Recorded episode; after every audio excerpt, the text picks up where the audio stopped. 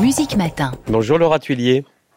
Bonjour. Journaliste et critique cinéma à Libération, vous suivez pour euh, le quotidien euh, la Mostra de Venise. C'est en ce moment avec Oui. euh, le week-end dernier qui était projeté euh, samedi soir en compétition le nouveau film de Bradley Cooper, Maestro, qui explore la vie du compositeur et chef Leonard Bernstein, incarné par le réalisateur, acteur. C'est un film produit par Netflix. Il ne sortira donc pas en salle. Il sera diffusé sur la plateforme en décembre. Alors, avant de nous dire euh, ce que vous avez pensé, Laura Tuillier, de ce film, qu'est-ce que vous avez vu? Qu'est-ce qu'il raconte, ce film, exactement?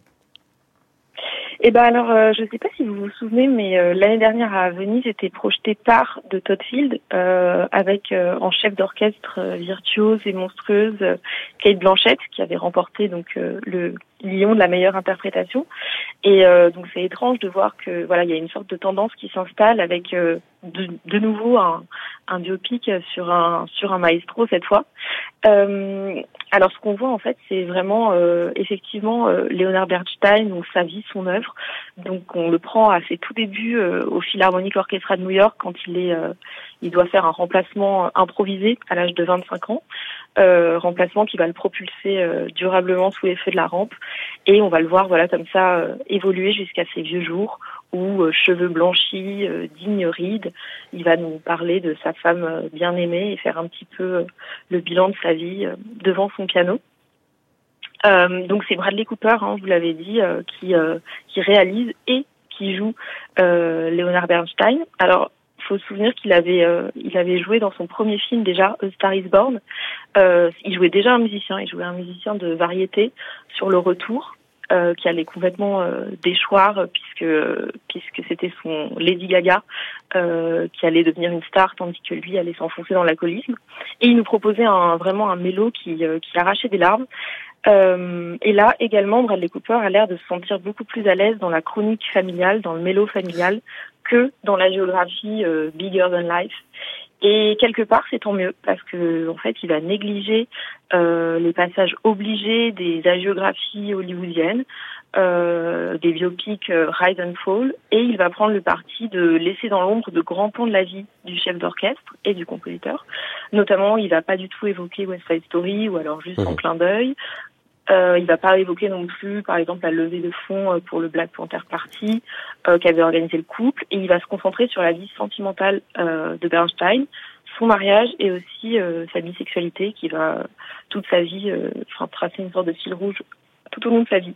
C'est vraiment ça l'angle choisi par Bradley Cooper dans ce Ouais, film, Laura Tuillier. C'est l'angle, effectivement. Et il faut le dire, Bradley Cooper est, est vraiment parfaitement émouvant dans la vie de cet épicurien ultra charismatique euh, qui, euh, il le dit souvent, il va souffrir de trop aimer. Euh, finalement, c'est une sorte de, c'est le portrait d'un passionné, mais on va effectivement beaucoup plus euh, euh, assister à, à ses passions euh, intimes et personnelles.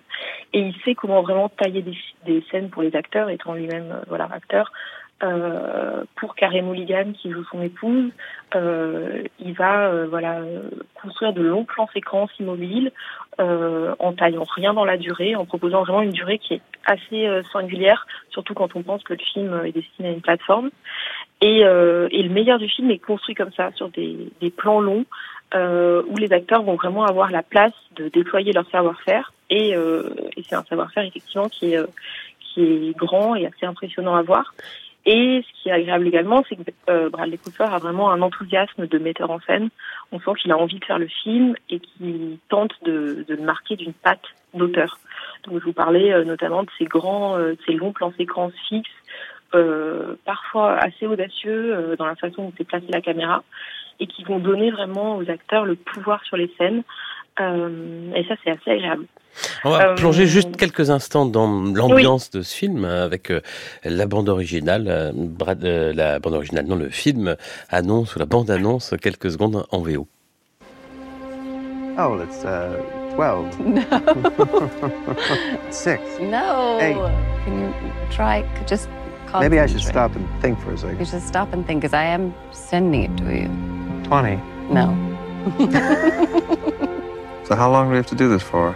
Well, we need to build up a very strong connection.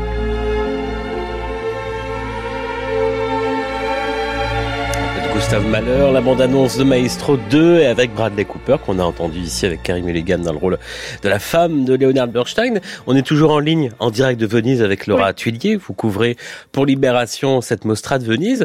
On vous sent plutôt euh, positive sur euh, ce film Alors voilà, je suis plutôt positive et en même temps, euh, Maestro, euh, c'est un biopic et on est censé quand même se pencher euh, sur le métier de Bernstein et sur son rapport à la musique. Et ici, je trouve que c'est un peu là que le bas blesse parce que donc ce que fait Bradley Cooper, c'est qu'il insiste un peu sur l'opposition entre l'activité de chef d'orchestre de Bernstein et sa vocation de compositeur. Et c'est quelque part quelque chose qui va pas plus loin que ça. En fait, c'est dit et c'est redit, mais en vérité, c'est pas vraiment traité par le film. Vous avez été un peu frustré. par ailleurs, voilà. Et les rares séquences de direction qui sont euh, vraiment euh, de, de, direction, on a notamment la symphonie euh, numéro 2 de Malheur qui est jouée un moment dans une cathédrale anglaise. Euh, sont vraiment centrées sur la performance de Bradley Cooper.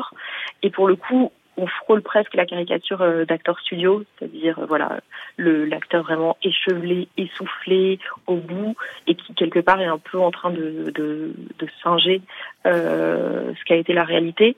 Et on n'a pas du tout euh, l'orchestre par exemple. Voilà, c'est quelque chose qui a pas l'air du tout d'intéresser Bradley Cooper. Euh, et là, je reviens à ce que à Tar, le film de Todd Field, donc qui était centré autour d'une figure de chef d'orchestre également, où pour le coup, on avait vraiment euh, on comprenait quelque chose de la direction euh, de la direction, je trouvais, en regardant euh, l'orchestre et le les allers-retours entre euh, le personnage de Kate Blanchett et euh, la musique jouée par l'orchestre. Et ici, c'est pas du tout quelque chose qu'on a, ce qui fait que le rapport à la musique de Bernstein passe un petit peu à la trappe. Laura Tuilier, critique cinéma Libération. On vous lira d'ailleurs euh, demain sur le web, mercredi dans le papier, votre critique écrite, complète de Maestro, qu'on ne verra donc pas en salle, je le rappelle, mais qui sera diffusée en décembre sur la plateforme qui l'a produit, ce film, c'est Netflix. Merci beaucoup. Merci.